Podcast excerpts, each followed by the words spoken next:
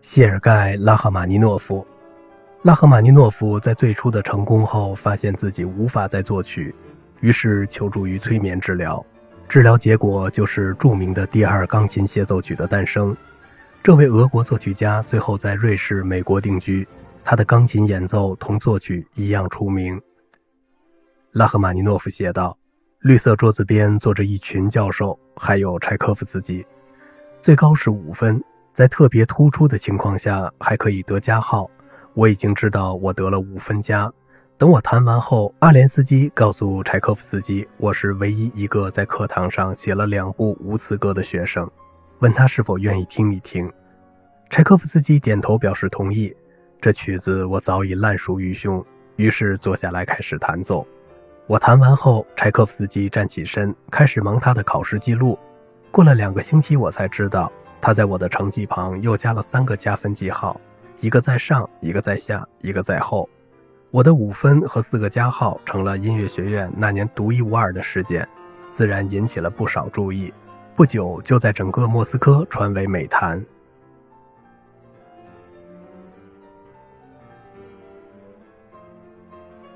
费奥尔多·夏利亚宾的回忆：我第一次去拜访列夫·托尔斯泰，是一九零零年一月九日在莫斯科。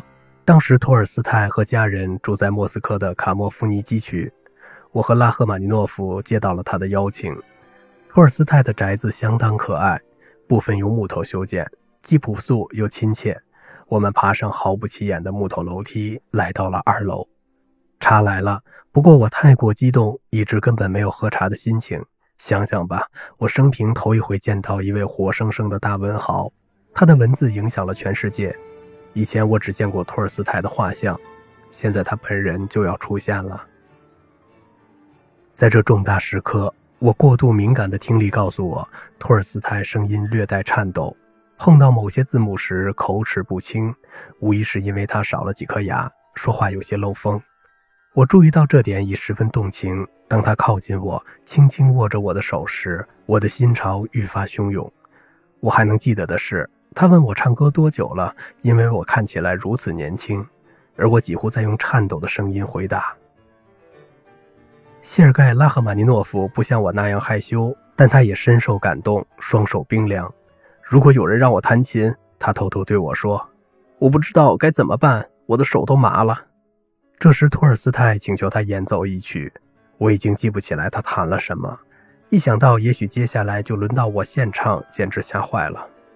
当托尔斯泰直截了当地问拉赫玛尼诺夫：“告诉我，那种音乐到底有什么有趣之处呢？”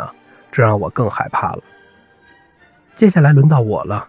我记得我唱了《命运》，这是拉赫玛尼诺夫最近根据贝多芬第五交响曲的主题动机而作的艺术歌曲，由阿普克坦填词，拉赫玛尼诺夫为我伴奏。我们俩都竭尽全力表现这首歌曲的全部价值，但不确定托尔斯泰是否喜欢。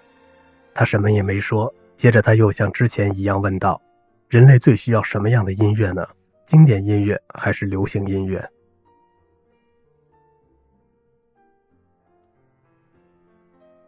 拉赫玛尼诺夫回忆了同一次会面。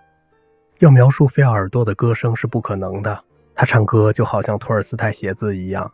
当时我俩都是二十六岁，我们表演了我写的艺术歌曲《命运》。演完后，我们感觉所有人都很高兴。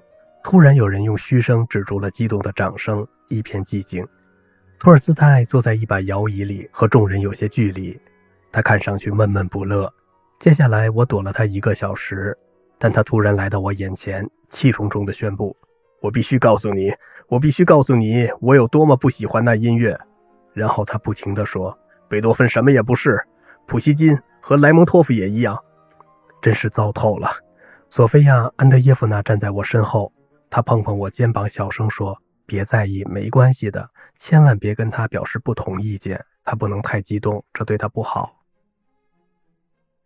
过了一会儿。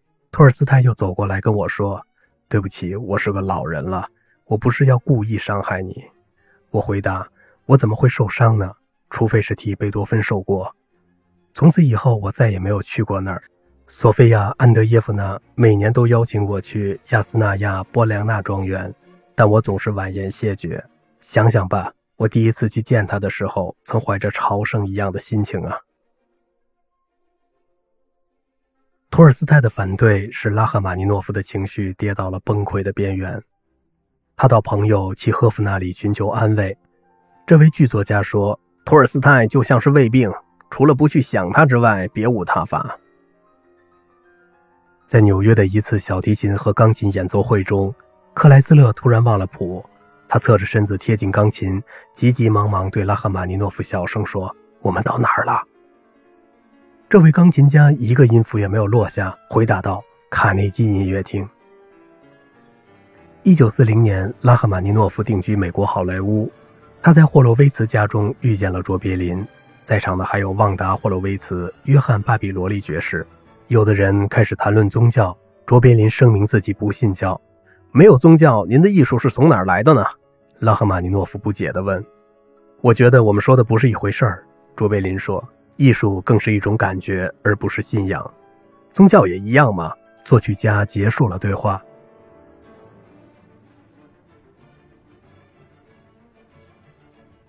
拉赫玛尼诺夫和斯特拉文斯基总是相互贬低，所以当其中一人邀请鲁宾斯坦和另外一人吃饭时，鲁宾斯坦感到非常惊讶。拉赫玛尼诺夫解释道：“这是因为他俩的妻子见面后成了好朋友，起先对话很困难。”拉赫玛尼诺夫总是不接斯特拉文斯基的话茬儿。几杯酒下肚，拉赫玛尼诺夫开始取笑斯特拉文斯基的经济问题：“你的彼得鲁什卡，你的火鸟，哈哈，从没为你赚到一个子儿的版税。”斯特拉文斯基的脸由红转白。那你在俄国出版的那些协奏曲和升 C 小调前奏曲又怎么样呢？他回击道：“你还不是得靠弹琴来维生？”一场唇枪舌战看来不可避免。可就在这时，两位作曲家友善地坐下来，开始计算每个人可能赚取的财富，前提是如果二十世纪的历史能朝另一方向发展的话。